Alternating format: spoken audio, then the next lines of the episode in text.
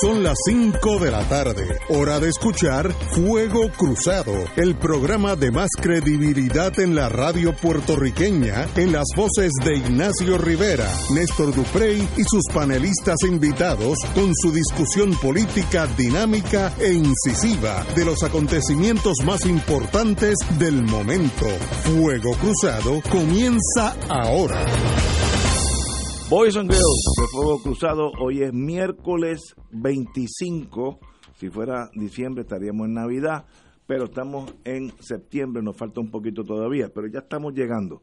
Tenemos al compañero aquí, don Héctor Rachel, buenas tardes. Muy buenas tardes, Ignacio. Y don Héctor está casi aquí, pero por, por, cuando uno es doctor en, letras, uno tiene un montón de cosas que yo no tengo, fíjate, yo no tengo esa preocupación. Ya mismo está llegando, pero estamos aquí. Obviamente, el pie forzado es la tormenta eh, que pasó por en Puerto Rico ayer, Karin, Karen. Eh, yo creo que tenemos que mirarlo, la suerte que tuvimos, que no se fortaleció y nos hendió por medio a los María. Así que hay que un golpe de suerte siempre es bienvenido. Llovió mucho. Yo anoche como a las dos y media sentí allá en Puerto Tierra, en el condominio, que estaba lloviendo un poquito fuerte, pero nada excepcional. Por lo menos en San Juan no fue nada gigantesco. No se fue electricidad en ningún momento, por lo menos en San Juan, lo cual yo estaba seguro que se iba a ir. Hasta saqué mi parafernalia de camping por lo menos para calentar el arroz, ese tipo de cosas. Nada pasó. Yo creo que el gobierno, se, digo, aprendemos con los golpes. El gobierno, los últimos, las últimas tragedias que han pasado aquí, hemos ido aprendiendo paso a paso y ya estamos más preparados para saber lo que hay que hacer y lo que no hay que hacer. Así que en ese sentido, felicito al gobierno, felicito a la gobernadora que tiene un toquecito de tranquilidad espiritual, por no decir que no tiene esa vanidad del poder. ¿Te acuerdas antes que se ponían unos jackets que decían, no sé, emergencias o algo así? Parecían unos Boy Scouts y ninguno había puesto un clavo encima de una, de una planchecina en su vida. Esta señora, esta señora gobernadora, apareció allí vestida como visten los seres humanos, eh, sin la cosa esa de pertenecer un equipito habló bien, el señor, el, para mí es capitán, porque cuando uno es capitán, uno es capitán para el resto de su vida, capitán de navío, Elmer Roman, habló muy pausadamente, muy tranquilamente, en contraste con Pesquera, que lo que le gustaba era la, emoción del momento, el ser policía, el, la emergencia, ese tipo de cosas. Noté un gobierno mucho más asentado en la emergencia. Tuvimos la suerte que nada pasó porque si llega a ver María, pues estaríamos ahora mismo sin electricidad, porque nuestro sistema eléctrico está cogido con imperdible. Así que tuvimos suerte. Pero además de la suerte, me da la impresión que el gobierno supo cómo atender la emergencia, los alcaldes saben más en el sentido negativo, pero positivo, digo negativo, que ellos saben que no pueden contar a la hora de los tomates con el gobierno central, por tanto ya aprendieron a verse por sí solos y eso es muy positivo en la vida en, nuestros, nuestros alcaldes. Ya algunos saben que ellos son los que tienen eh, la antorcha en la mano. Así que en ese sentido hemos ganado experiencia. Eh, Karen siguió su rumbo hacia el norte. Ahora dicen que va a coger a la izquierda y va a coger a Estados Unidos porque hay un frente frío europeo que la va a empujar hacia Estados Unidos, pero ya eso pues no nos consiente a nosotros. Pero hubo inundaciones, llovió mucho, sí, hubo problemas de inundaciones, sí, de, fuera de la isla, fuera de, de la zona metropolitana, hubo problemas en algunos municipios, sí, pero por eso es que estamos en el Caribe. Si estuviéramos en el desierto del Sahara, pues no tuviéramos ese problema. So, let it be Felicito al gobierno, hicieron lo que tenían que hacer, han aprendido de la experiencia. El próximo paso es reconstruir lo que falta. Compañero. Sin duda, la percepción general, y creo que muchas personas que ponían en duda cómo sería el performance de la gobernadora, yo creo que han entendido que ella trae consigo una forma de expresarse y una manera de conducirse que es presidencial. O sea, tiene un toque de que conoce que está en una posición que es de poder, a la vez que no ostenta rasgos de prepotencia ni ninguno otro que pudiera recordarnos pasados eh, incumbentes en la fortaleza que vivían realmente de estos momentos dolorosos para pavonearse frente a las cámaras y haber hecho papeles un tanto ridículos en muchas ocasiones. Eh, tomó buen control de enfatizando la presencia del director de energía eléctrica, que en la vez anterior pues no, no lució a la altura del resto del equipo. Dejarle al secretario Elmer Román el, el ser verdaderamente la persona que oriente y diga lo que va a pasar es apropiado porque él dirige esa sombrilla y la gobernadora hizo muy bien en dejarlo a él asumir el rol que en ley le toca. Y los alcaldes, pues, actuaron como son ellos los guardadores de el gobierno inmediato al pueblo. Eh, muchos de ellos lo, hicieron muy bien y hay un atisbo de que también se dio un proceso de firma de acuerdos entre el Departamento de Salud y algunos municipios para el manejo de refugios. Se introdujo el concepto de refugios más bien especializados para recibir pacientes que requerían un cuidado especial. Buen punto. Pero eh, el capitán Rivera yo creo que estaría todavía aquí doliéndose de que las Islas Nenas y, Culebra pues no lo pasaron tan bien. Las lanchas dejaron de funcionar, los aviones no volaron, hubo emergencias que puso a correr a todo el mundo. Un niño por fin, de, nueve meses que la Guardia la Guardia Nacional tuvo que sacarla. Exacto, pero fue una no una comedia de errores, sino una falta de plan para manejar una situación como esa totalmente previsible. O sea que me parece a mí que gracias a Dios no vino el huracán, no vino la tormenta, vino el agua que se esperaba eh, y no hubo desgracias. O sea, no hubo ni un muerto. No, no la hubo. Eh, Dios estuvo con nosotros.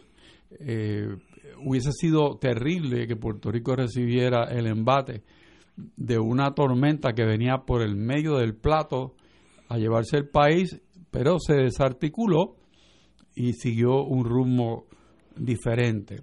Hay muchas lecciones que aprender. Yo creo que algunas ya se asimilaron, pero todavía Puerto Rico no tiene un plan para manejar este tipo de emergencia.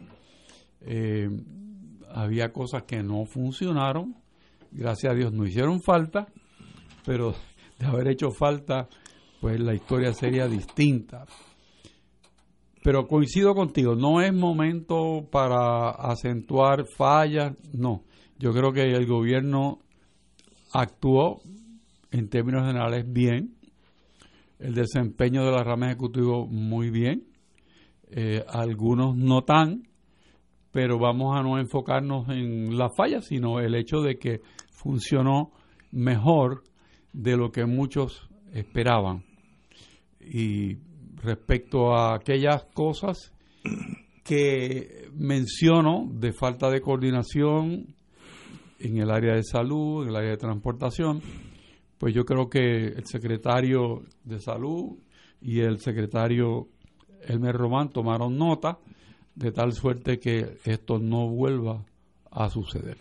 Yo, tú tocaste un punto que sí me lo, me lo traes a la mente y era que la gobernadora tiene un ego controlado, que no es fácil en los políticos, y ella dejaba que los expertos en sus diferentes áreas fueran los que hablaran.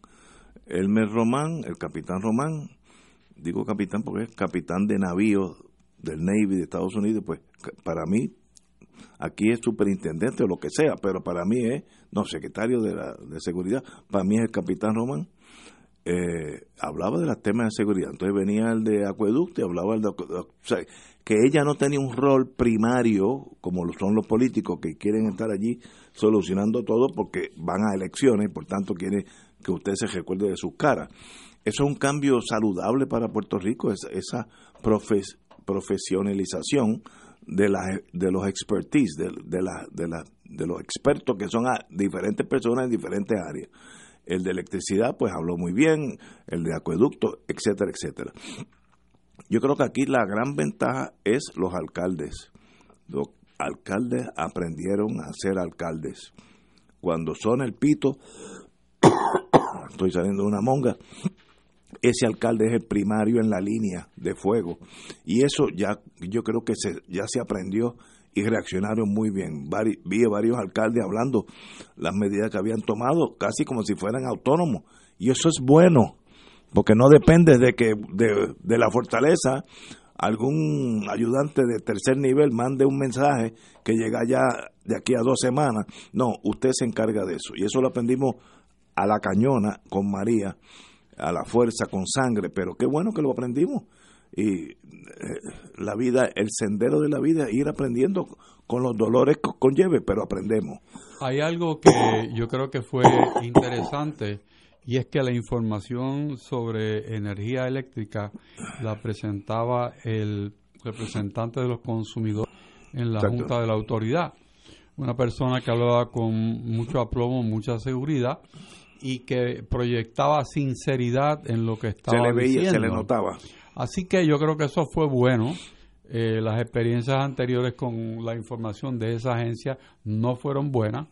Eh, a mi juicio, hicieron deslucir a la gobernadora en la conferencia de la tormenta anterior porque no, no estaba alineado eh, la forma en que se expresaba el representante de energía eléctrica con lo que se estaba ofreciendo allí al pueblo como educación a la vez que se le daba información. Así que yo creo que ese fue un acierto. Yo creo que el gobierno, el gobierno en términos generales, que somos todos nosotros, nuestros representantes, hicieron lo que tenían que hacer. Los felicitamos, gobierno central y las alcaldías. Muy bien por ustedes, que sigan aprendiendo. A veces hay que aprender con el dolor y el sudor, pero lo malo es no aprender. Así que por lo menos sabemos que estamos más capacitados a enfrentarnos a problemas como el que pasamos, que nos tomó totalmente desnudos. Un gobierno que dejó pasar un mes, un mes, antes que pidieran ayuda a los Estados Unidos, una cosa que es incomprensible. Las Islas Vírgenes, una semana antes, no, cuatro días antes que llegara María, pidió ayuda a los Estados Unidos y nosotros dejamos pasar un mes. Incompetencia total del gobierno de Puerto Rico. Pero ya aprendimos, no miremos al pasado, miremos al futuro. Yo creo que ya estamos al otro lado. Tenemos que ir a una pausa y regresamos a Fuego Cruzado. Esto es Fuego Cruzado por Radio Paz 810 AM. Y ahora continúa Fuego Cruzado.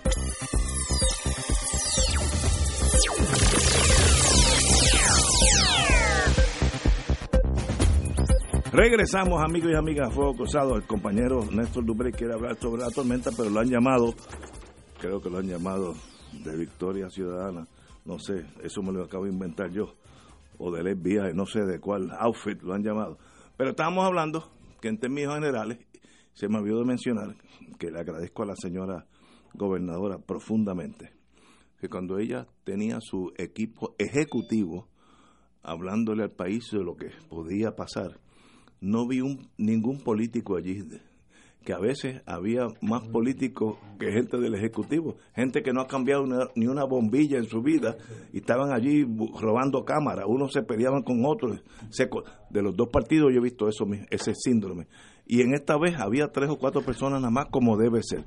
En eso felicito a la señora gobernadora nuevamente que eh, quitó el show político irrelevante, hasta canzón en estas cosas Don doctor Néstor Duprey Salgado. Bueno, eh, primero las buenas tardes y mis excusas por llegar tarde.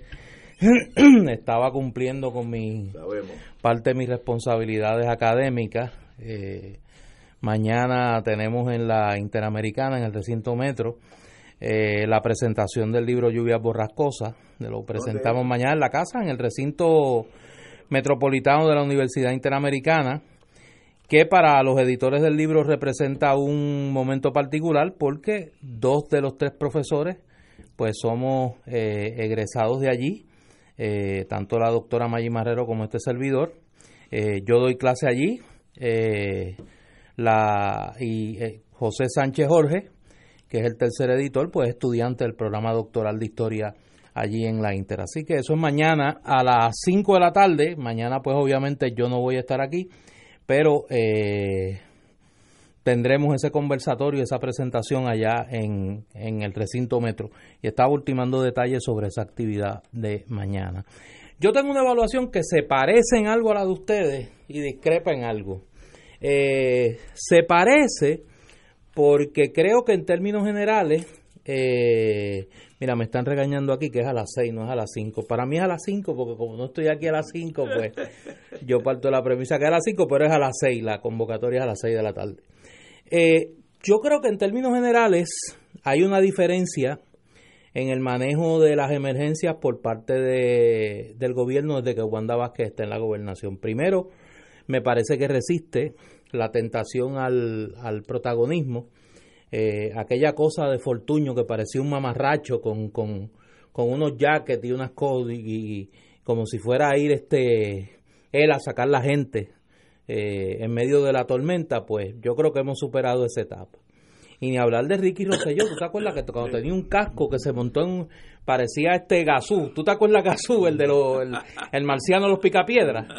Así parecía Ricky Rosselló con el casco que se, que se puso una vez este eh, que se montó un helicóptero. un show, un show. Sí, un show. Eh, eso creo que lo hemos evitado bastante. Yo creo que hay una mayor coordinación con los municipios, a pesar del director de manejo de emergencia, que yo creo que el consenso es que pues no tiene, no da la talla para ese puesto. Y un poco la gobernadora ha tenido que hacer microdirección en, en ese tema. Sí tengo que resaltar un hecho que ocurrió, que es parte de la politiquería de este, de este señor Carlos Acevedo, porque es un politiquero, hay que llamar las cosas también por su nombre. Eh, la alcaldesa de Loíza, Julia Nazario, que yo creo que no hay duda que ha hecho una labor extraordinaria como alcaldesa de Loíza. De acuerdo contigo. Eh, tuvo que prácticamente implorar públicamente por ayuda eh, y vino a su rescate el alcalde de Cataño, eh, Félix Delgado, el Cano. De diferentes partidos. De diferentes partidos. Se habla muy bien. Félix Delgado, a quien conozco desde hace muchos años, es mi amigo y doy fe de que, de que está haciendo, de que es una buena persona, no es good people como la, definición de Ignacio. genérica. La definición genérica. Esa es buena persona de verdad y creo que está haciendo un gran trabajo como alcalde de Cataño, además de su don de gente. Y, me parece que este gesto lo demuestra. Creo que es lo mejor eh, de, de la clase política, ese gesto que vimos. También está lo peor. En este gobierno la gente de COI ha decidido un poco guardarse de una especie de neocoi. Están por ahí, pero están más guardaditos, están menos ostentosos. Y yo creo que fue alguien de COI que se le ocurrió que la gobernadora anunciara que habían unos refugios médicos. Cuatro refugios médicos. El problema fue que cuando fueron a uno de esos refugios médicos no había nada. No había nada de lo que habían dicho que iba a haber. Y eso a mí me lució que fue como que una una de esas cosas de COI eh, que todavía andan, andan por ahí guisando y tratando de imponer su agenda, pero me parece que en términos generales tuvimos suerte ahora. Igual que digo una cosa, digo la otra. En medio de esa emergencia, nosotros pasamos lo que pudo haber sido la emergencia de un terremoto de seis, eh, de seis puntos en la escala eh, y varias réplicas algunas de ellas bastante fuertes, una de ellas de, de cinco el, el, el martes, eh, de 5 el lunes y de, de 4.8, 4.9 ayer. Yo creo que el gobierno haría bien en ponerle atención a esta situación y subirle el volumen a lo que el país tiene que hacer en caso de una emergencia como esta. Yo creo que la inmensa mayoría de los puertorriqueños, y me incluyo, y yo confieso que le tengo mucho miedo, sí, miedo a los terremotos, eh, y más si son de noche, yo creo que nadie hizo lo que había que hacer, o un gran por ciento de los puertorriqueños no hicimos lo que nos han dicho que tenemos que hacer. Y me parece que el gobierno, que hace, que bajo el Rosellato 2 quería desmantelar, dejó sin dinero a la red sísmica.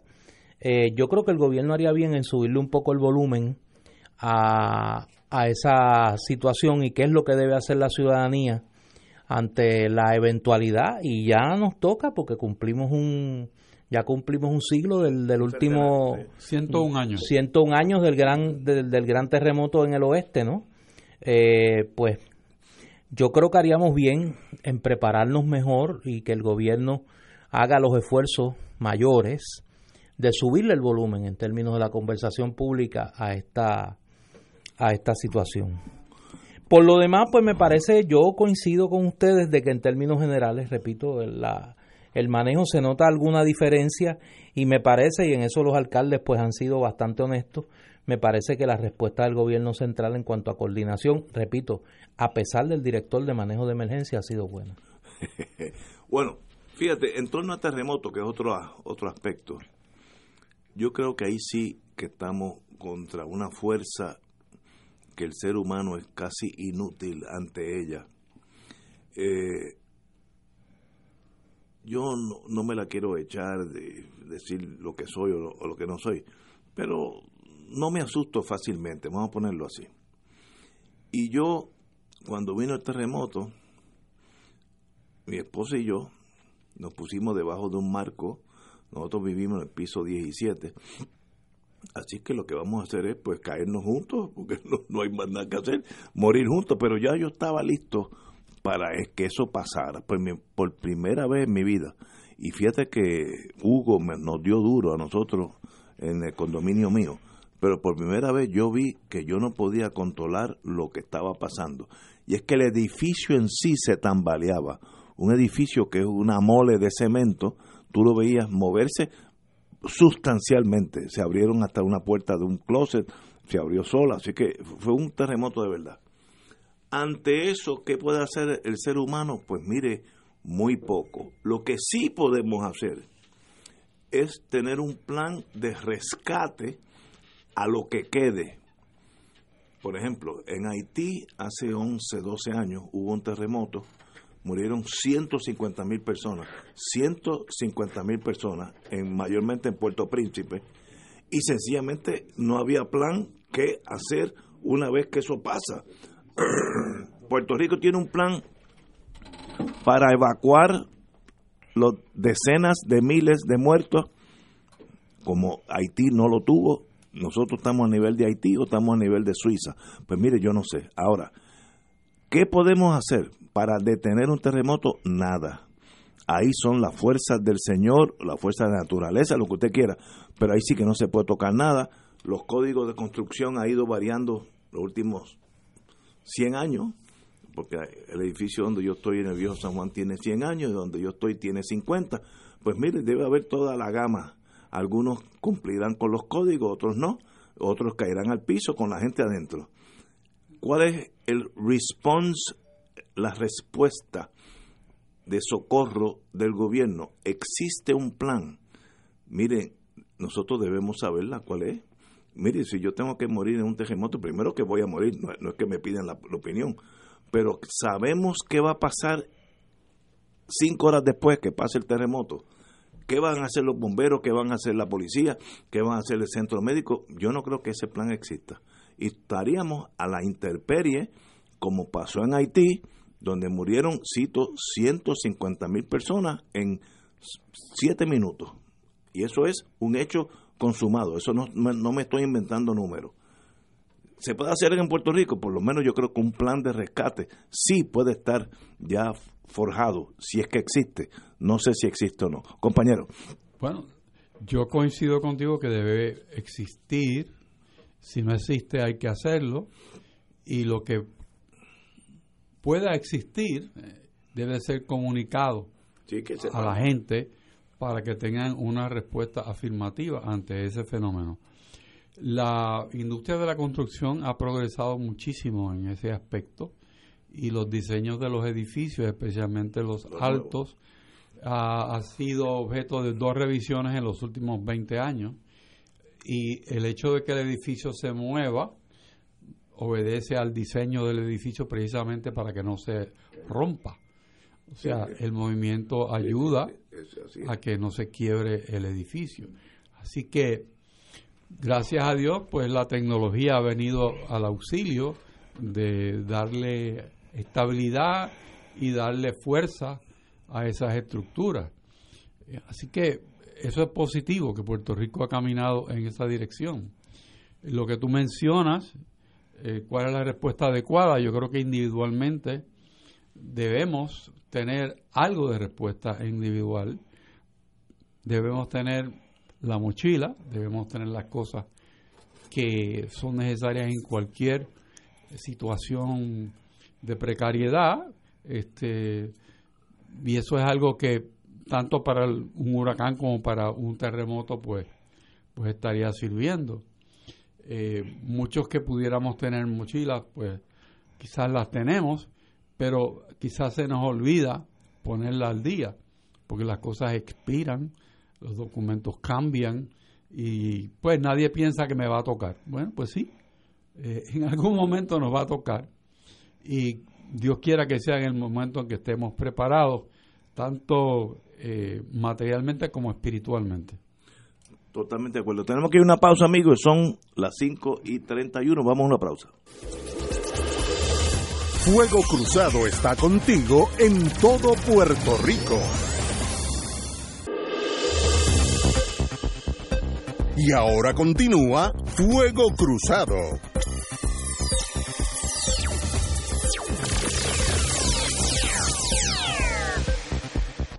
Amigos y amigas, regresamos a Fuego Cruzado. Compañero Don Néstor Duplay. Hay que, hay que volver a los temas del diario vivir político mientras vamos cayendo en tiempo ante el final del, del mes de, septiembre, que es como la temporada pico de las tormentas. Y yo creo que hay un tema que tenemos que, que tocar y es la carta que enviaran en el día de ayer un grupo de congresistas, senadores y representantes norteamericanos a los miembros de la Junta de Control Fiscal solicitando una información que me parece que es más que pertinente y que no es lo mismo que la solicite Chencho, como diría Ignacio, a que la pidan eh, miembros prominentes de la delegación demócrata que controla la Cámara de Representantes. Eh, la carta la firman el senador eh, Bernie Sanders, la senadora Elizabeth Warren, el senador Edward Merkel, la senadora Christine Gillibrand, el senador Cory Booker, el senador Richard Blumenthal, el senador Jeffrey Merkley y los representantes y las representantes Mark Pocan, representante de la Cámara, Pramila Yayapal, eh, representante de la Cámara, y Alexandria Ocasio Cortés. Eh, sobre el contenido de la carta, eh, Héctor tiene un resumen de la misma, pero me parece importante, ah, se me quedan el senador Bob Menéndez y los representantes Jesús Chuy García y Adriano Espaliat. Me parece que ahí hay un grupo considerable de miembros importantes del Congreso y resalto que hay tres preaspirantes presidenciales demócratas y una representante de la Cámara que es Alexandria Ocasio Cortés, que ahora mismo es una de las voces más prominentes en, en la Cámara y quizás de las voces progresistas más importantes en los Estados Unidos en este momento. Compañero. Pues la carta tiene una serie de puntos que podríamos resumir en cinco de lo que solicita. Quizás eh, luego podemos pensar aquí colectivamente en qué forma esta carta puede variar el cronograma de la Junta de Control Fiscal en su paso acelerado para aprobar un plan para reestructurar las deudas de Puerto Rico. La carta, me parece a mí, presenta los temas que quizás el gobierno de Puerto Rico debió presentar hace mucho tiempo. El primero dice, necesitamos una explicación detallada del creciente superávit fiscal disponible para los acreedores a pesar de la ausencia de cambios significativos en el país. Eso es fundamental. Número dos, requerimos un análisis de cómo impactará la educación y la salud los recortes presupuestados impuestos por la Junta. Tercero, se requieren copias de todos los documentos de comunicación entre la Junta, bufetes, entidades como McKinsey, que pudieran beneficiarse por algún acuerdo de repago de la deuda.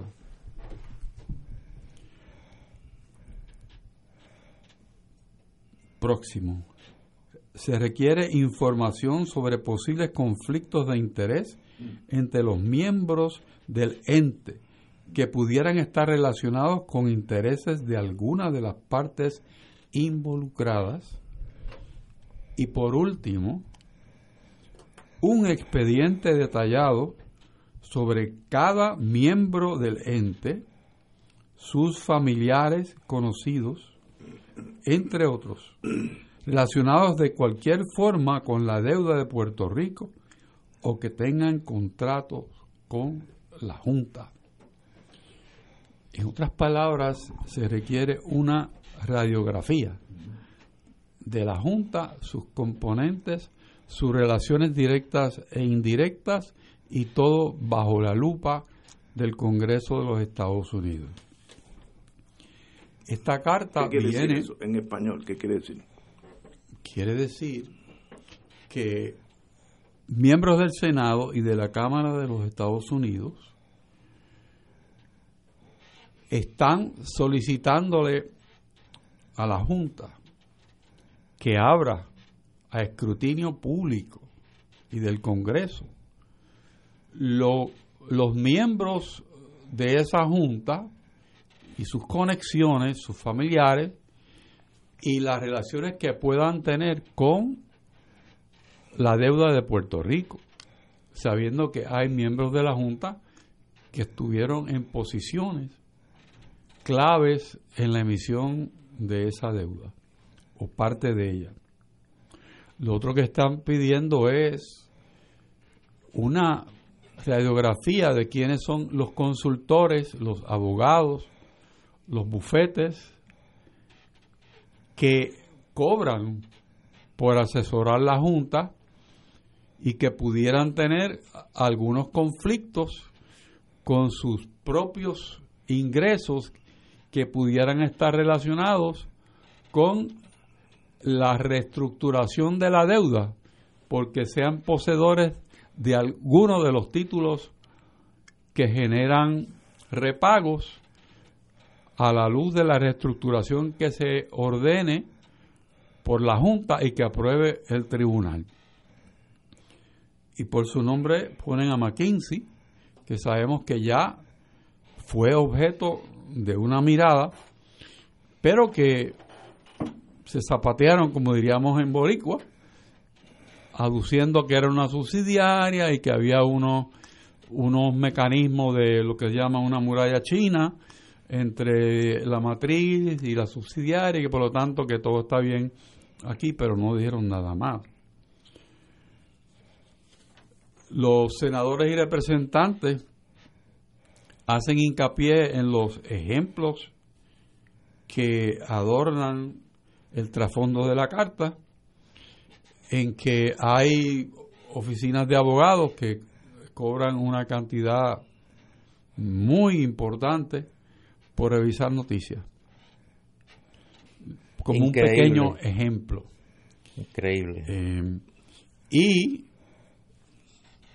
piden se examine desde el punto de vista de la buena economía cómo es posible que se trate de cobrar de un moribundo una deuda, porque si tú con tu política asfixias el crecimiento económico, la economía no puede producir la, el valor, no puede producir los ingresos que se requieren para el repago de la deuda aún ajustada.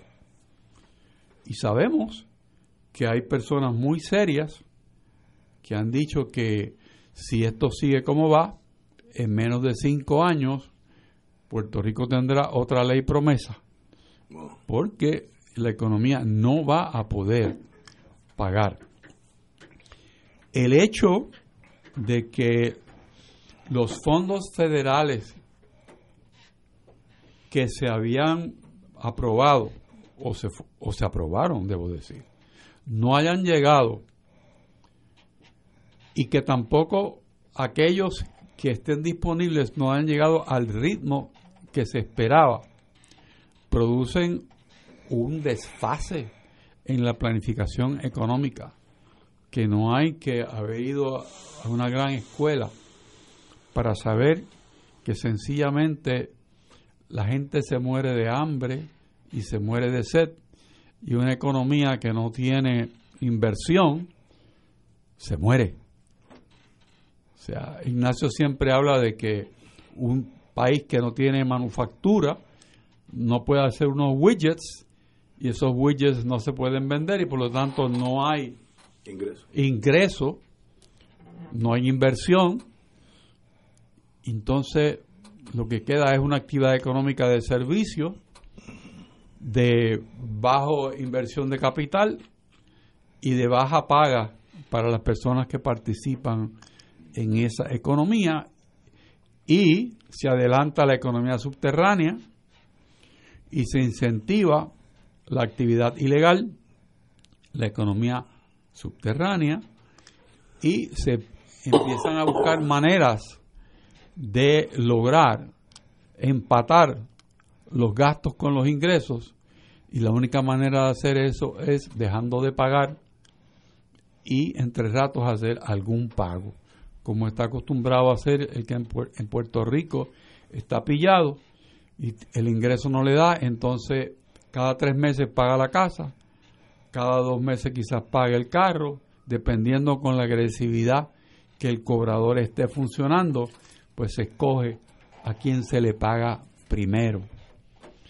Así que esta carta plantea todos esos problemas, pero yo creo que el efecto principal y quizás más importante es que provoque que el Congreso pida que se paralice el proceso que se está llevando a cabo para ajustar la deuda y aprobar el plan y que entonces tengamos un problema todavía más serio.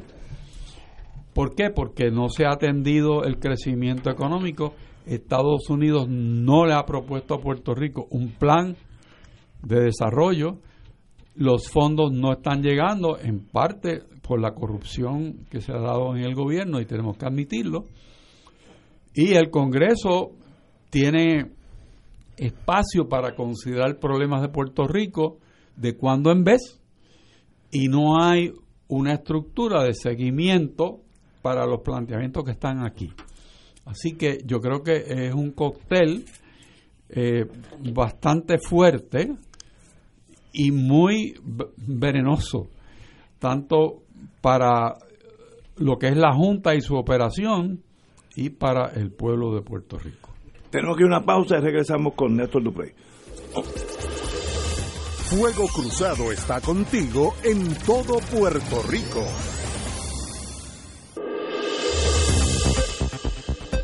Y ahora continúa Fuego Cruzado.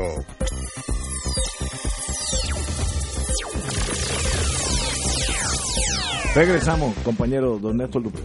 Eh, yo creo que además de los elementos que trae Héctor, hay dos eh, asuntos ya a nivel político que me parece que hay que llamar la atención. Número uno, ¿en qué momento se da esta carta? Esta carta se da previo a la vista de confirmación de los miembros de la Junta de Control Fiscal en el Senado de los Estados Unidos. Y llama la atención que la mayoría de los firmantes son senadores y que los senadores que firman son senadores eh, demócratas de una gran visibilidad. Eh, no son senadores de la segunda línea, ¿no? Y me parece que obviamente alguien hizo su trabajo en el en, en la delegación demócrata para hacer lo que a claras luces es el anticipo del interrogatorio que van a recibir los miembros de la Junta de Control Fiscal cuando vayan a la vista de confirmación. Lo segundo, unas ausencias que me llaman la atención. Primero, eh, los congresistas eh, puertorriqueños eh, no firman la carta. no está Nidia Velázquez y no está José Serrano. ¿Por qué? No sé, eso es una pregunta que, que, que hay que hacerse, ¿no?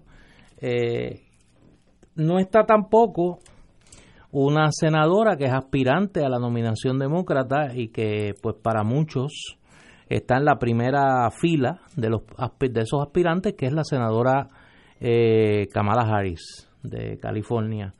Eh, y eso me estuvo raro. Me estuvo raro y me imagino que en algún momento sabremos por qué no firmó la carta. Eh, estando eh, tres de los, los otros tres aspirantes, falta uno, falta Mike Bennett, eh, los otros tres aspirantes que son eh, senadores, hasta donde recuerdo, que son Bernie Sanders, Elizabeth Warren y, Cory Booker. Yo creo que anticipa un tránsito complicado para los nombramientos de la Junta de Control Fiscal en, el, en el Senado Federal y que van a tener allí un cuestionamiento serio, puntilloso, de lo que muchos en Puerto Rico hemos señalado, que es el grave conflicto de interés de miembros de esa Junta con eh, entidades bancarias y el gobierno de Puerto Rico, en momentos donde se acumuló gran parte de la deuda que esa propia Junta está ahora mismo señalando, que es una deuda ilegal y que no debe ser pagada, como eh, expresaba David Steele, Dave Steele en su columna del nuevo día. Eh, lo otro que señala los malos manejos administrativos eh, de la Junta de Control Fiscal, las contrataciones excesivas y el compadrazgo que esas contrataciones reflejan. Así que a mí me parece que estamos en la antesala de un, de un evento complicado que es irónicamente cruel, que conozcamos esa información en el Congreso de los Estados Unidos y no en los organismos del gobierno de Puerto Rico que no han tenido la valentía de hacer el planteamiento que estos congresistas demócratas hoy está, ayer hicieron eh, a nombre, creo yo, del pueblo de Puerto Rico.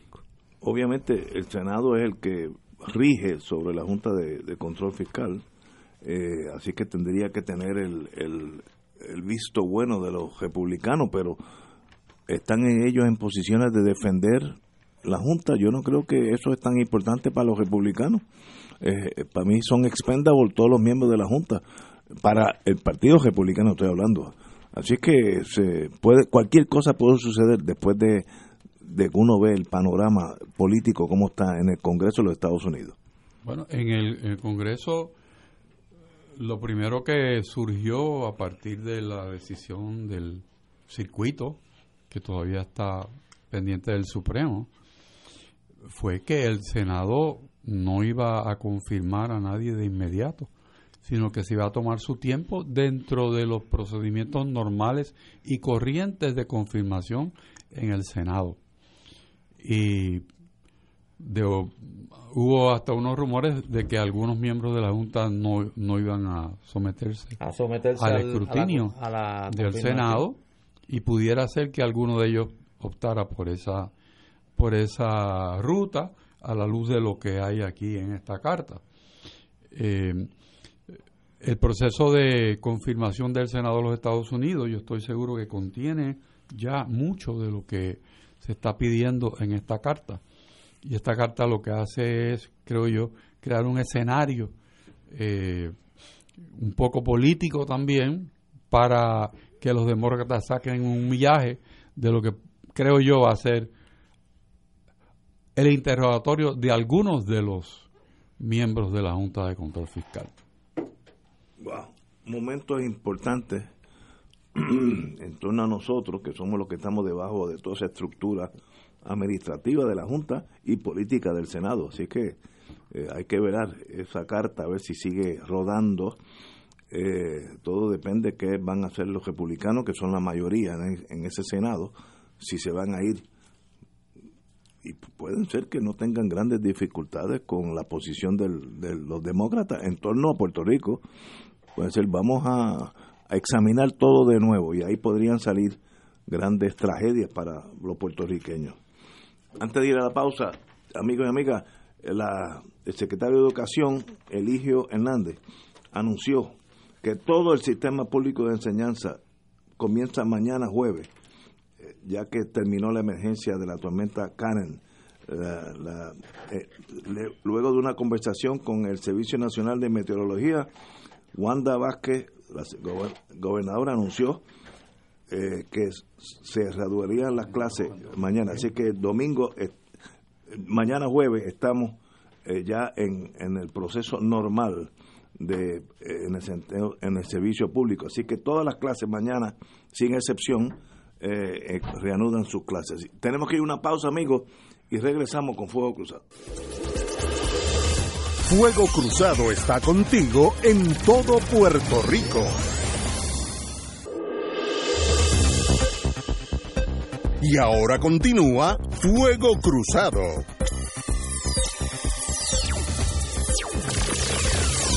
Amigas y amigas, el diablo está suelto por allá, por Washington DC. Ahora no, no tiene que ver con nosotros, tiene que ver entre los demócratas y los republicanos y el señor presidente de los Estados Unidos. La presidenta de la Cámara Federal, Nancy Pelosi, lanzó ayer una investigación formal para el juicio político, impeachment, en contra del presidente Trump, cediendo a la presión de otros demócratas y girando y guiando a una nación dividida hacia un enfrentamiento entre el Congreso y el comandante en jefe eh, de los Estados Unidos. El, Oye, ¿qué, qué cargada está esa nota? Sí, durita. Por eso, esto, esa nota... Esto es Associated Press. El proceso se centra en las acciones de Trump con Ucrania. Durante una llamada telefónica hace algunas semanas con el mandatario ucraniano Vladimir Zelensky, se dice que le pidió ayuda para investigar al aspirante presidencial demócrata Joe Biden a través de su hijo Hunter. En los días previos a la conversación, Trump le ordenó a congelar 400 millones en ayuda militar a Ucrania y luego lo llamó, y eso pues se puede entender que es un soborno. Si investigas al hijo de, de Biden, pues recibirá los 400 millones en, ayuda militar. Ah, Ucrania se ha, Ucrania se ha tornado una nación muy dependiente de los intereses de Estados Unidos en sentido militar y económico, y por tanto esa, esa oferta de Trump, 400 millones a cambio que investigue al nene de Biden, que sí tiene una conexión con una empresa allí, etcétera, etcétera. Aquí no hay inocentes, como diría Gallizá.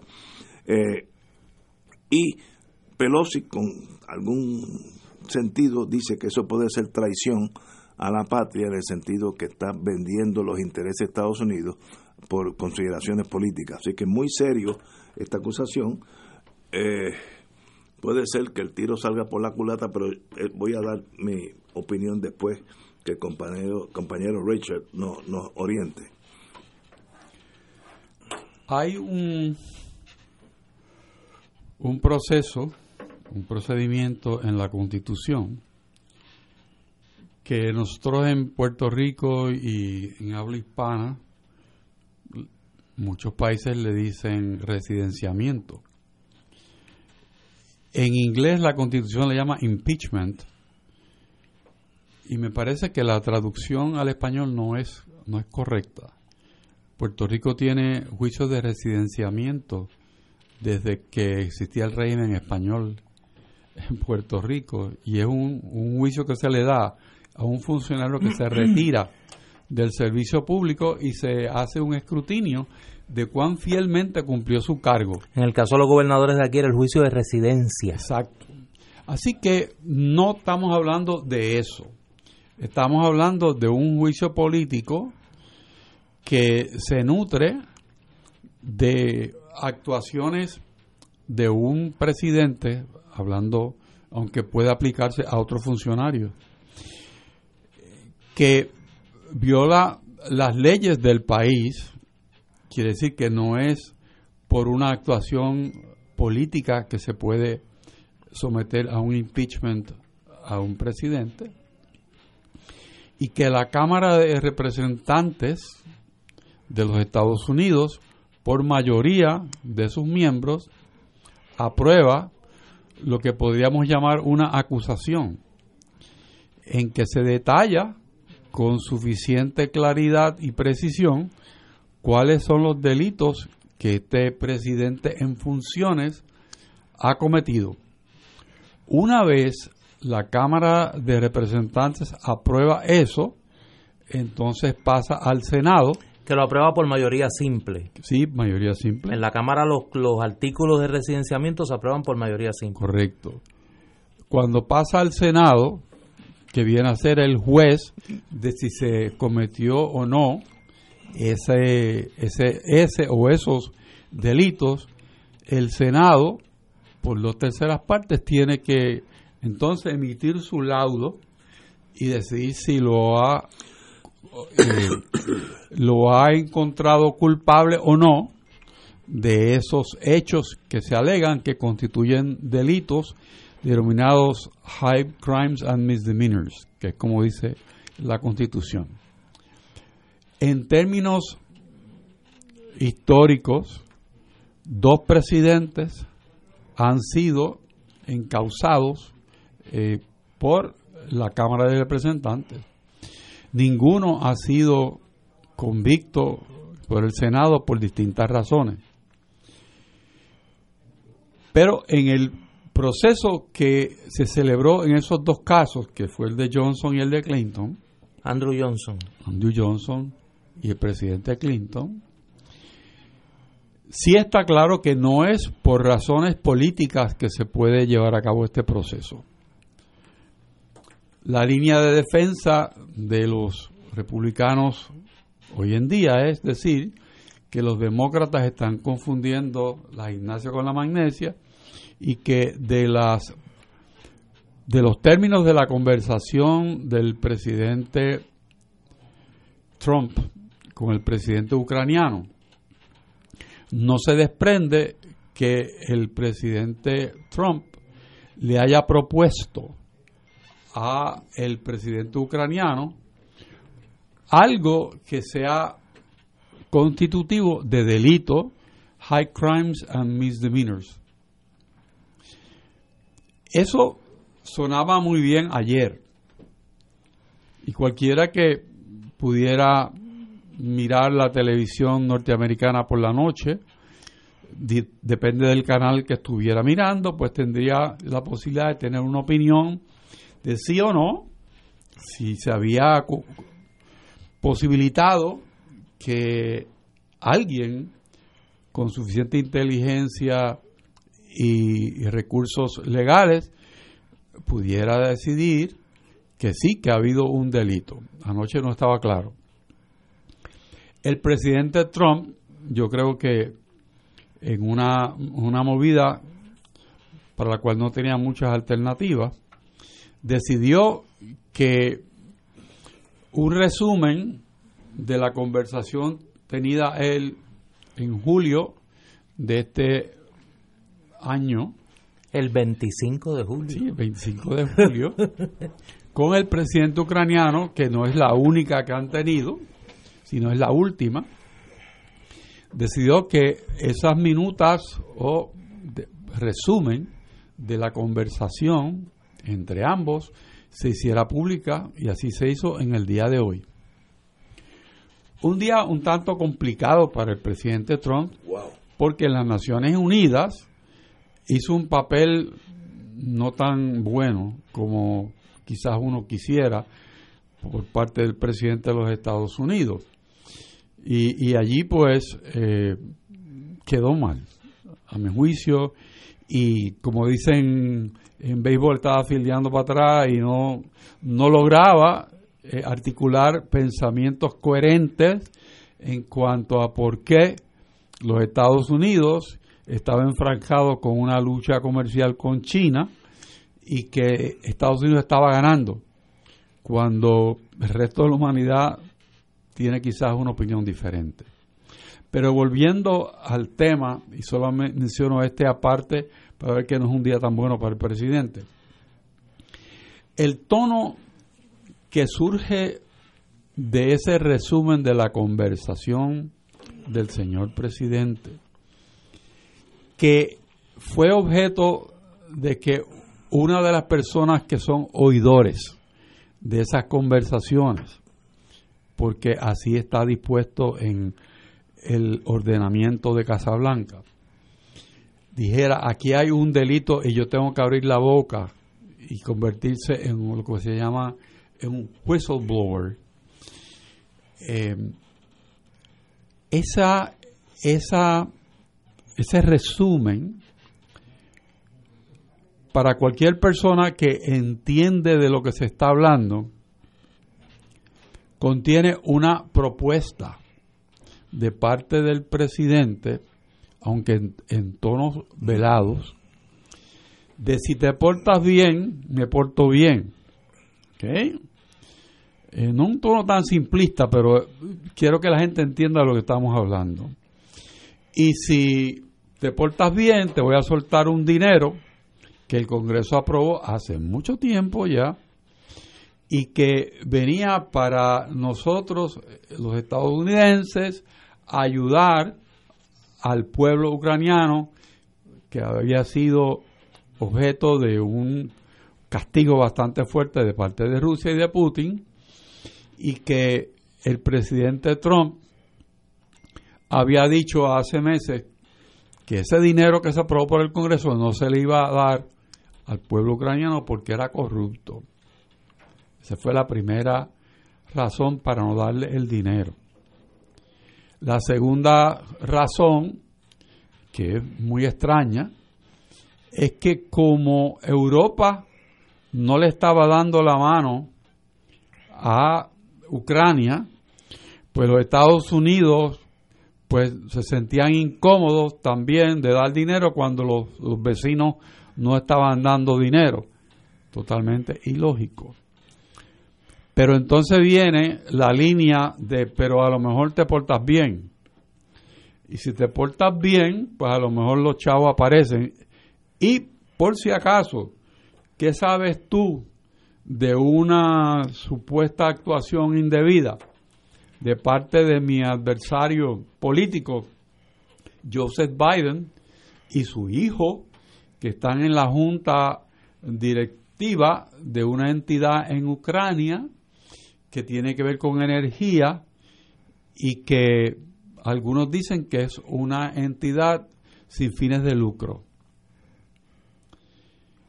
Y entonces, pues, en ese contexto... Que déjame anotar, déjame anotar que ya fue investigada por el gobierno ucraniano y que no se encontró ninguna acción ilegal.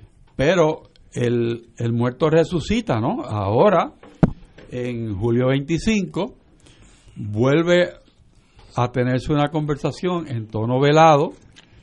Eh, si fuera una, una serie de estas que se ven en que hay miembros de organizaciones, vamos a llamarle eh, ilegales, conversando unos entre otros, pues se usa una, entre comillas, una jerga en que, un jargon, en que te digo y no te digo. Okay. Pero para buen entendedor, pocas palabras bastan. Hay una amenaza porque es mucho dinero en una economía que necesita dinero. Hay una jovialidad en parte en el tono de la conversación. El presidente Trump consigue que el presidente ucraniano diga, no, yo no tengo problema con que tú hagas público ese resumen, porque yo no me sentí presionado, pero no, no es el problema de cómo se sintió el presidente ucraniano, es cuál es la intención que tiene el que ofrece, si te portas bien te ayudo, pero dime, dime qué hacemos con esta, esta pareja de adversarios míos eh, que tienen un problema allí en tu país.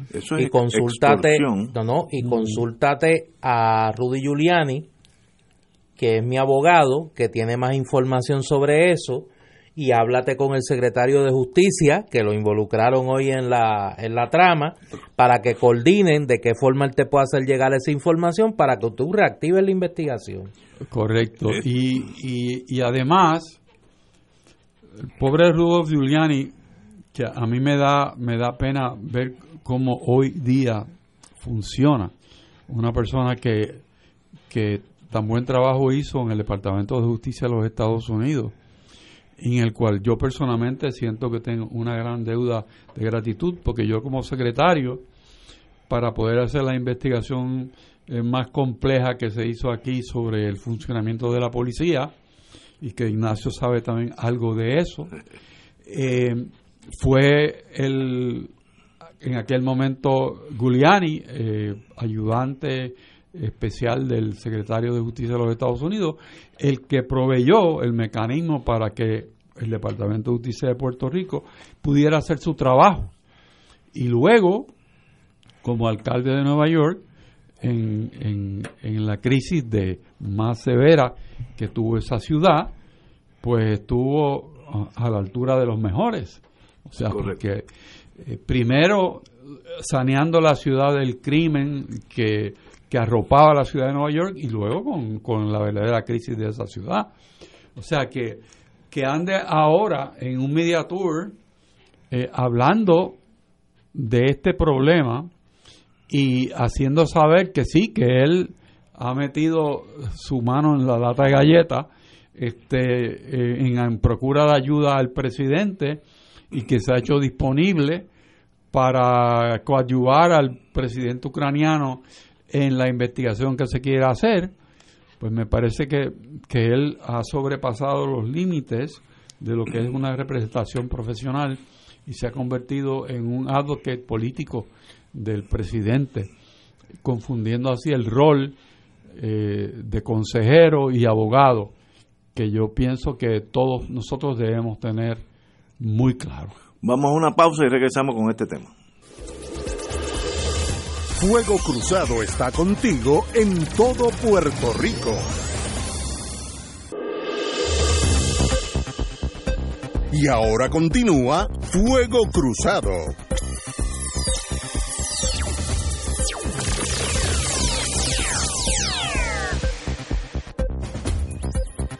Amigos, continuamos con este momento difícil para la presidencia de los Estados Unidos en torno a unas acusaciones de la Cámara de residenciamiento, impeachment, nuestra palabra, formularle cargo al presidente, por lo que la, Pelosi, la señora Pelosi indicó que podría considerarse hasta treason, traición, si es verdad que él condicionó unos 400 millones en ayuda militar a Ucrania a cambio de que el gobierno de Ucrania investigara y sacara los, los trapitos feos del hijo de Joe Biden, el candidato a la presidencia demócrata para el año que viene.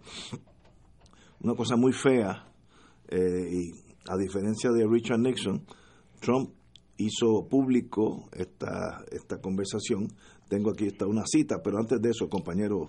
Déjame aclarar algo, porque aquí los, ustedes son los abogados, pero aquí los términos son importantes. Lo que el presidente Trump hizo público fue un memorando, que reconstruye la conversación. No es la conversación. No es una transcripción de la conversación. Yo no, no usaba la palabra transcripción porque no es Por eso. Es, es un, resumen. Es un resumen, es un resumen que alguien hizo. Que alguien hizo. Y pero la persona que escuchó el whistleblower que, que Néstor decíamos eh, fuera del aire que pudieran ser dos. Pero el que se conoce, ¿no? hizo un informe, ese informe eh, obviamente está en el control ejecutivo, eh, se notifica a las cámaras que existe, el Senado determinó por un margen comodísimo que debía sí que debía creo que hubo uno que no que no estuvo de acuerdo eh, que debía entregarse. La Cámara lo propio, el presidente ya dijo que sí, que se entregara. Eh, y entonces, la Cámara, la última vez que yo escuché, tenía 210 votos de los 218 que hacen falta para aprobar la resolución de investigación la van a obtener. Conducente a la posibilidad de erradicar los el pliego de impeachment. Eh, me parece que eso es el estado de la situación como está en este momento y yo creo que debemos estar atentos porque si el presidente de los Estados Unidos va a estar sometido a este proceso eh, y luego al procedimiento, si es que llegare ahí, eh, la atención de él va a estar enfocada en eso. Y los Estados Unidos es una nación muy importante que requiere de una atención de parte de su mandatario eh, constante. Es, es pensar que, que pudiera una persona dirigir un país y estar en un procedimiento criminal que no va a ser. Puerto Rico pasó por eso en una ocasión bastante cercana, pero los Estados Unidos tienen una posición global que no que no que no es posible que se mantenga en distracción por mucho tiempo. Si recordamos los años de Nixon, yo que estaba allá en e, aquel tiempo, antes que él renunciara, eh, Nixon estuvo unos seis meses fuera de control porque la, eh, la toda la aventura, las acusaciones, los, el periódico, Washington Post, eh, con, con New York Times, con lo de Watergate, lo tenía eh, ciego en torno a la nación. Esa nación se quedó sin cabeza por seis meses y él estuvo en los memorándum, los dichos después de los, sus propios ayudantes, errático, a veces hasta violento. Sí, pero había una diferencia y yo creo que eso es importante a la hora de analizar lo que está pasando en, en el Congreso de los Estados Unidos a raíz de esta denuncia que es muy seria y que me parece que eh, apunta a un proceso complicadísimo, que complicadísimo pero que parece que va a durar poco tiempo.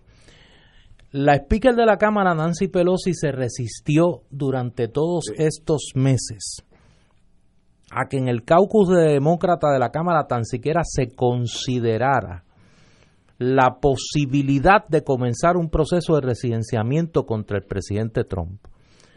Por una razón eminentemente política. Y es que Nancy Pelosi tiene muchos defectos, pero sabe sumar, restar, multiplicar y dividir. Y vio que era muy difícil con el ambiente tóxico que se produjo alrededor del informe Mueller, eh, utilizar la información del mismo para promover un proceso de residenciamiento del presidente Trump que aunque tuviese los votos en la Cámara de Representantes, no tuviese apoyo bipartita suficiente para poder pasar el crisol del Senado Federal, que lo controlan los republicanos por pocos votos, pero lo controlan.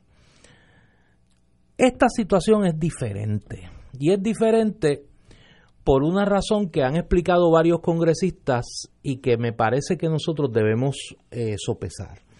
Todo lo que trataba el informe Mueller tenía que ver con el pasado. Era relitigar la elección del 2016.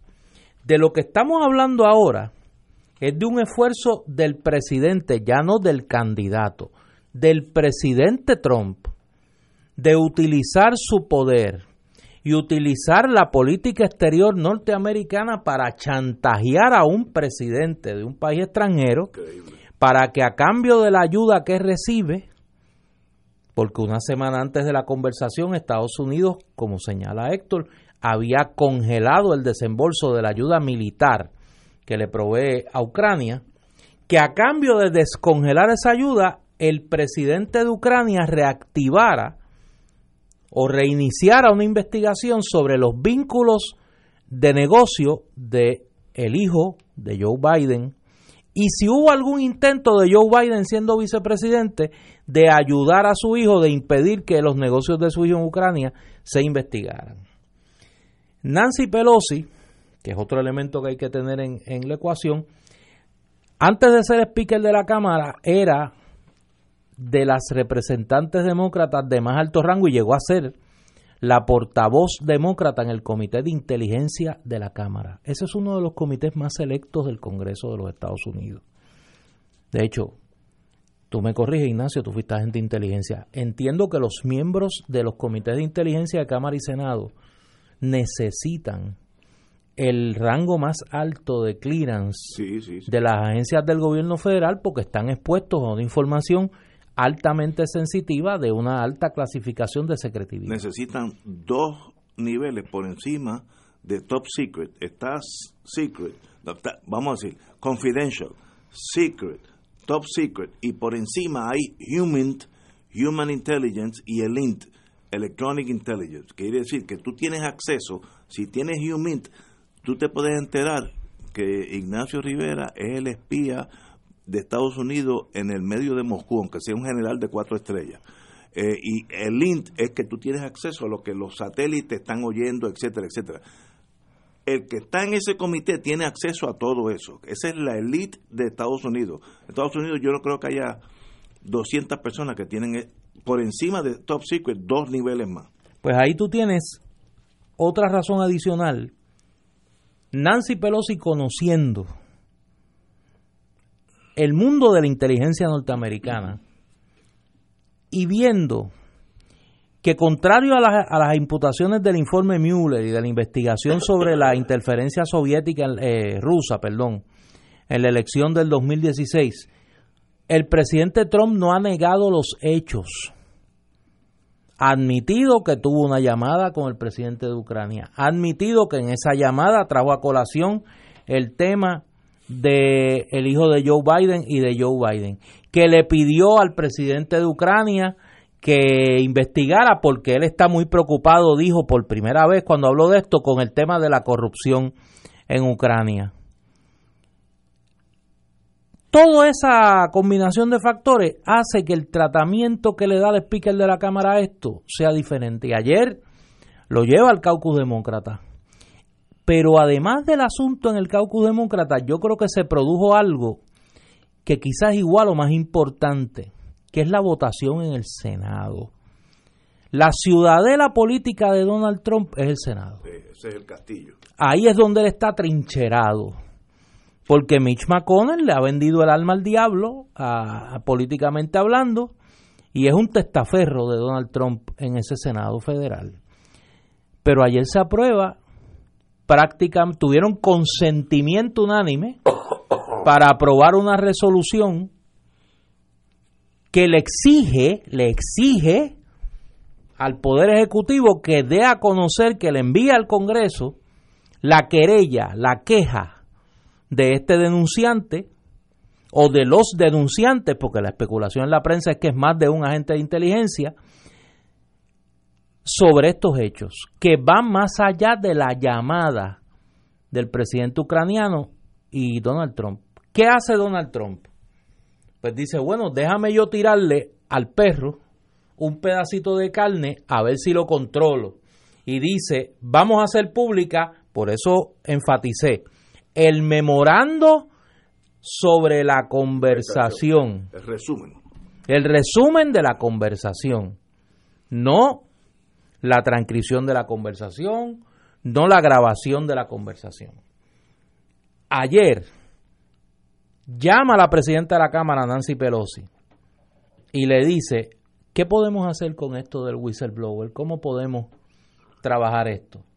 Obviamente buscando que con la mera, con el mero ofrecimiento del memorando, se calme todo. Pero ¿qué pasa? Que el abogado de uno de los denunciantes ya estaba en conversaciones con el comité de inteligencia de la Cámara para que su, de, su cliente vaya a declarar en vista pública. En vista pública, eh, no le queda más remedio a la presidenta de la Cámara, sabiendo lo complicada que está la situación en el Senado, de darle paso al proceso de residenciamiento. Yo tengo la impresión, no ustedes, que Nancy Pelosi sabe mucho más de lo que ha dicho. Porque ningún político en Washington tiene vocación suicida en términos políticos.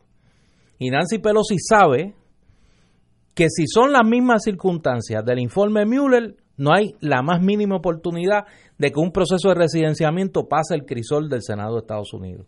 Pero de igual forma, tengo que concluir que los senadores, que también tienen su comité de inteligencia, tienen que saber más de lo que han dicho, porque si no, jamás le hubieran dado paso a la resolución para exigir no que la Casa Blanca diera a conocer la transcripción de la conversación, que diera a conocer la querella completa y que la enviara al Congreso Federal. Cuando hablen estos informantes, whistleblowers, ahí se puede destapar.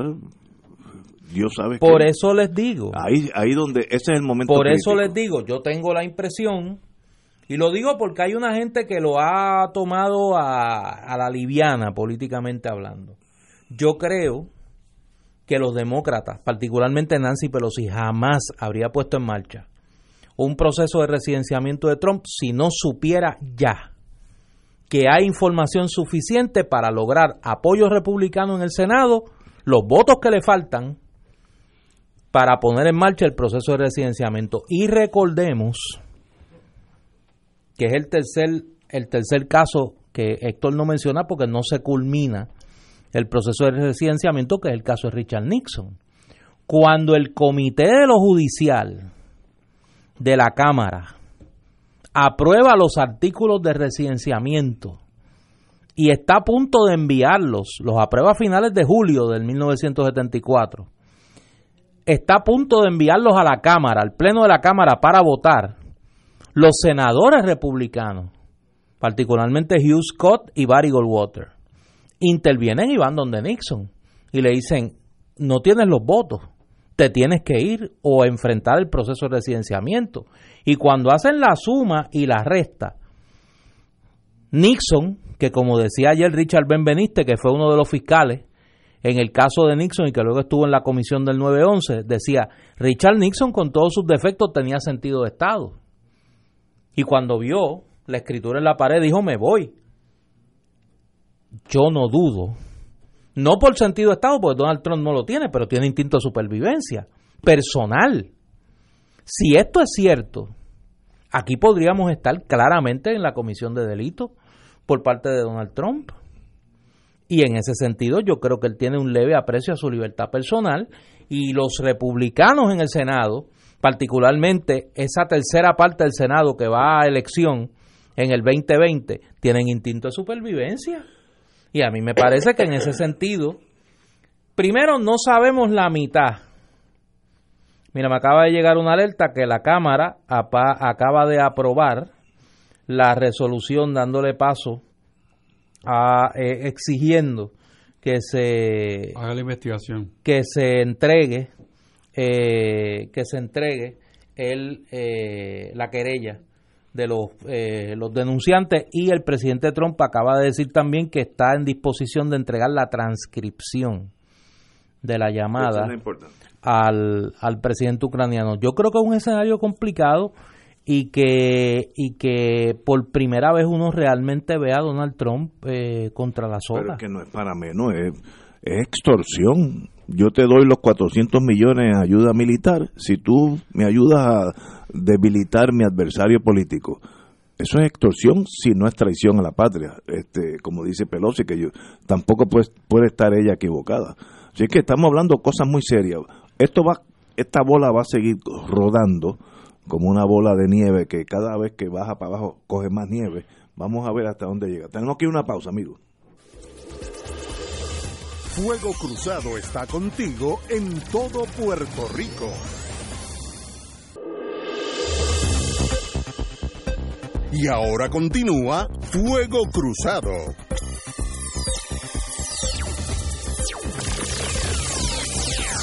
lo que está empezando a salir, parte de este summary, este memorando que se hace de todas las conversaciones, ¿para qué se hace eso? Porque tú, si el presidente le dice a la secretaria, oye, yo hace dos meses hablé con Héctor Richard sobre tal cosa, ¿de qué hablamos? Pues ahí no hay que oír la conversación y los chistes y las cosas, sino, mire, ustedes hablaron de esto, es un resumen de lo que hablaron. Parte de lo que dice ese resumen cita cito, se está hablando mucho del hijo de Biden y que Biden detuvo una acusación, debe ser contra su hijo, y mucha gente quiere saber de eso. Así que cualquier cosa que pudieras hacer con el fiscal general, Attorney General, sería maravilloso. Típica palabra este, de, wonderful. Eso sería típico de, de Trump sí, sí, continúo citando, Biden fue por ahí alardeando de que frenó la acusación, así que puedes mirarlo, sería agradecido. Eso es el resumen de lo que se dijeron. Hay que oír lo que se dijeron, hay que transcribir lo que se dijo, y a la larga eso va a salir. Igual que salió en Watergate, etcétera, etcétera. El chat nuestro en un nivel casi ridículo, pero a la larga esas cosas salen. Así que este este señor se enfrenta a meses difíciles y yo creo que Pelosi es política, ella sabe medir la política. Vamos a asumir lo mejor y lo peor. Pasa unánimemente la Cámara para que se acuse al presidente. Impeachment. Y va al Senado y los republicanos lo aguantan en años de elecciones se puede convertir eso. Ese, miren, estos republicanos, el senador de Oklahoma, de West Virginia, de Mississippi, favorecen a que el presidente suyo, republicano, extorsione a la gente e investigue otros americanos a través de terceros. Así que se le da una vuelta que no importa lo que pase, aunque no haya impeachment, políticamente sea este, beneficioso para él. Si yo fuera republicano, sí, bueno, se le puede también dar la vuelta de que estos, estos demócratas me estuvieron persiguiendo cuando yo era totalmente libre, porque lo que demostró la, la, todas estas conversaciones no fue nada malo. Esas son las dos vertientes, una de esas va a pasar. Compañero. En la transcripción, que no es transcripción, sino el resumen, cuando uno lo lee en inglés, es mucho más revelador que en español porque la selección de palabras y los énfasis en una conversación eh, un poco que le llamarían en el cronies, o sea, son gente que están siendo bien, bien amigables, eh, diciendo cosas con la inflexión en la voz, eh, que el mensaje no es la palabra, sino como se dice la palabra. Ahí ya es otro mundo. Pero me gustaría por un minuto compartir con los radioyentes y con ustedes el componente político de esto en el Partido Demócrata como tal. hay una, una manada de candidatos a presidente. Sí. Y se habla de Joe Biden eh, insistentemente como la persona a quien se quiere evitar que compita con el presidente Trump. Quiere decir que se le levanta la estatura como candidato, el perfil, el perfil, eh, tú usas un anglicismo, eh, en, en esa contienda y muchos, por lo menos anoche, decían que ya esto era un, un evento terminado, que iba a haber A versus B y B era Biden y A era Trump. Yo creo que es muy temprano para pensar que Trump sale bien o que Biden sale bien. Estamos de acuerdo. Eh, yo creo que hay que darle tiempo porque Trump tiene que tener alguna semilla de algo que él sabe para aventurarse.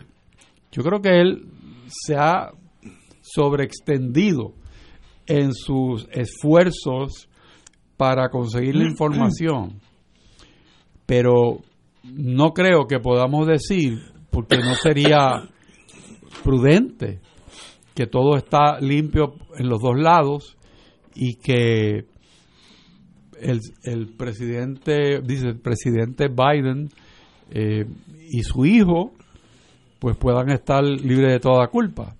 No lo estoy acusando de nada. Lo que sí estoy apuntando es que es un juicio prematuro pensar que las elecciones se deciden por esto que está pasando ahora mismo, porque no es así. Falta tiempo, hay muchos candidatos. Exacto. Trump se puede retirar, puede venir otro candidato republicano y el, y el juego sería completamente diferente. Estoy de acuerdo. Esto es, yo que estuve en Washington durante Watergate, uno o dos años antes eran rumores y chismecitos y uno a veces hasta lo cogía hasta que eso explotó con aquel testimonio de Dean que dijo que había unas grabaciones, de ahí para abajo eso fue explosivo, pero eso fue como dos años después de, este tumulto, así que estamos empezando esta tragedia porque esto detiene Estados Unidos. Si uno mira las noticias que están saliendo de Estados Unidos, todo tiene que ver con eso. Así que, y demuestra la calidad humana de este presidente. Este memorándum dice en otra, en otra parte, me gustaría que nos hiciese un favor, hablando con el presidente de Ucrania, porque nuestro país, nuestro país ha pasado por mucho y Ucrania sabe mucho de eso. Me gustaría que el fiscal general, el attorney general, le llame a usted a uno de sus equipos y me gustaría llegar al fondo de ello. Está hablando de cómo desprestigiar al hijo de Biden para echar lodo sobre Biden. A cambio de eso, al principio de la conversación dijo que había 400 millones que ya había aprobado el Congreso para ayudar a, militarmente a Ucrania y eh, pues él lo podría hacer más fácil. Eso es extorsión. Si fuera usted y yo hablando, sería extorsión. Si es el presidente, pues ahí entra la política y Dios sabe qué va a pasar. Tenemos que ir a una pausa, amigos. Fuego Cruzado está contigo en todo Puerto Rico. Y ahora continúa Fuego Cruzado. Regresamos, amigos y amigas. Hay un punto que a mí que me interesa ese mundo ex policiaco, pues me interesa. Silverio Pérez tiene una columna hoy, página 24 del Nuevo Día, que tiene un punto que no lo habíamos visto, y es que concentramos el, el, el affair Pérez Casilla con maravilla, y pues todos sabemos la tragedia espantosa que pasó allí, así que no vamos a revivirla, pero eh, Silverio indica eh, que este señor Ángel Luis Pérez Casilla, era jefe de inteligencia, a través de su agente lograron que me despidieran, surge de, la, de su carpeta, de, primer, de, de mi primer trabajo como ingeniero, conspiraron para que mi pareja no le dieran un trabajo que merecía e interrumpieron mi derecho a la intimidad, vigilando mi casa, conviviendo, convirtiendo a vecinos en informantes, etcétera, etcétera. y, y Silverio con mucha razón dice que limitarlo a maravilla con la tragedia que fue, no opaca la realidad que este señor persiguió a los independentistas, en este caso un caso específico, para que despidieran a personas de su trabajo por el mero hecho que eran independentistas. Y a veces las cosas son tan obvias que uno, lo, uno no las ve. Eh, Maravilla fue un ejemplo, tal vez el más dramático, porque hubo dos muertos, pero también esa unidad de inteligencia hizo muchísimo daño a muchos puertorriqueños que el único pecado fue que no eran del establishment como nosotros y sencillamente perdieron sus trabajos. Y yo como dije anteriormente yo tuve un encontronazo con eso en General Electric donde me pidieron que despidiera a un ingeniero eh, por, por el hecho que era que había ido a Cuba. Así que no nos olvidemos que esa esa realidad pasó por Puerto Rico. Tenemos que olvidarla no volver estar seguro que no vuelva a suceder, pero este señor fue el jefe de esa unidad en aquellos años difíciles, compañero don Héctor, usted que estuvo también en eso. Pues yo sé que Puerto Rico debe haber dejado atrás los Chevy Nova grises. wow. Hasta los colores de los carros lo saben. Sí, señor. Eh, y esa actitud tan difícil que que muchos tuvimos que vivir objeto de el ojo de esa división de inteligencia de la policía. Así que hay muchos, muchos anécdotas, vivencias de ese periodo y Silverio ha traído uno personal. Eh, muchas personas pueden hacer lo mismo. Eh, eso que trae Silverio, ya lo había dicho hace una semana cuando, cuando comenzó todo el debate sobre Pérez Casilla en, en el y el parque el parque pasivo allá en Canóvana. Yo quiero llamar eh, eh, a la a la audiencia a que lean una columna que publica en la edición que está circulando a partir de hoy de Claridad, el maestro Rafa Acevedo. Eh, donde hace una cronología histórica impecable de las actuaciones de Ángel Luis Pérez Casillas, no por la morbosidad del personaje, sino porque me parece que contextualiza lo que fue la, esa etapa dramática eh, de la política eh, puertorriqueña eh, y de la persecución a, no solo a independentistas, pero principalmente a independentistas. Eh, por parte de la División de Inteligencia de la Policía de Puerto Rico. Rafa Acevedo, el maestro Rafa Acevedo, escribió un artículo extraordinario. Está en la sección en rojo de claridad de esta semana que está circulando a partir de hoy. Amigo y amiga, compañero, no sé si te interrumpí, Héctor. No, ok. No. Continuamos.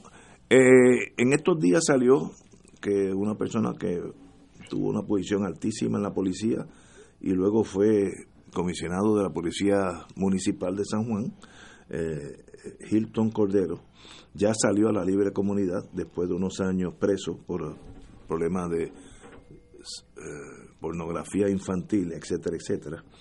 Eh, y yo creo que esto es un delito que nosotros, no importa lo difícil que sea aceptarlo, este señor ya pagó su deuda en la sociedad y tiene derecho a continuar con su vida dentro de las limitaciones que ese delito le conlleva, porque tiene que estar inscrito en el registro de ofensores, pero yo estoy seguro, como él dijo, he pagado muy alto eh, mis actuaciones, así que espero que la, la, la, vida le sonría, lo conocí cuando era policía estatal y luego lo vi dos o tres veces cuando era jefe de la policía municipal, muy competente, pero eh, cometió unos delitos que sencillamente no tienen perdón de Dios y sencillamente en el día de ayer, a través de su abogado, el compañero Castro, pues ya, ya está en la libre comunidad. Bienvenido a este mundo y espero que la vida le sonría. Yo no le doy la bienvenida a este mundo, ni me alegro para nada eh, que esté por ahí. Eh, creo que le hizo mucho daño a mucha gente. Gente buena, gente noble. Eh, admito mi debilidad emocional con el tema ya que conozco a Débora Martorell desde que éramos estudiantes universitarios. Era la, mamá, era la madre de esta niña. eh, y por eso no me puedo alegrar ni un chispito con que Hilton Cordero esté en la calle. Compañero, Messi se corona como el mejor atleta de, del mundo en el mundo de fútbol hispano. El astro argentino Lionel Messi recibió el premio de la FIFA Mejor Futbolista del Año por sexta vez como el delantero de Barcelona. Yo diría que este es el mejor atleta que yo he visto. Él y eh, Cristiano Ronaldo, que es portugués, se, han, se dividen quiénes son los mejores del mundo. Eh, es una maravilla verlo. Ronaldo está con Madrid y Messi, que aunque es argentino, vive en España hace muchos años, desde que era un jovencito, que un equipo de, de Barcelona, eh, esos que crían atletas, lo vio jugando en Argentina y se lo llevó y lo entrenó y es de los mejores de los mejores atletas del mundo. Así que felicitaciones a la Argentina y a Lionel Messi. Por... ¿Usted es fan de Messi? No, yo soy, me, me gusta. Le, le, dicen la pulga porque es bien chiquitito, es bajito. Pero se desplaza. Pero, pero uh. como una pulga, brinca de un lado para otro y no hay, no hay nada que lo detenga. Hay una ya, ya no estamos yendo. Hay una preocupación en la, en la, en mi tiempo Central High, la Escuela Especial Central de, de Artes Visuales, que de paso tengo entendido que es excelente. Eh, están usando en, para la, el almuerzo de los estudiantes envases de polietileno, styrofoam en inglés, en los desayunos y al almuerzo. Esto, este material no no es reciclable, reciclable, no es como el plástico que se puede hacer en otro plástico. Esto hay que botarlo. Y sencillamente, pues ellos tienen, eh, ¿cómo se llama esto? Trays. Eh, Trazos. Eh, la bandeja, bandeja, perdón. Estas bandejas las están usando, pero hay que lavarla y dice que es más fácil el styrofoam. Un error ecológico y si el gobierno no le pone atención a la ecología, pues imagínate el ciudadano promedio.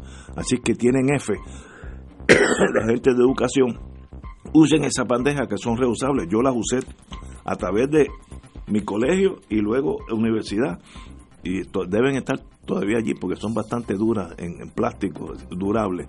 No usen styrofoam porque eso no es no tiene uso excepto botarla al zafacón y bastante problemas tenemos con eso la, problemática aquí es que no es una casa privada, es el, el Estado ah, permitiendo eso. Señores, tenemos que irnos. Mañana será jueves.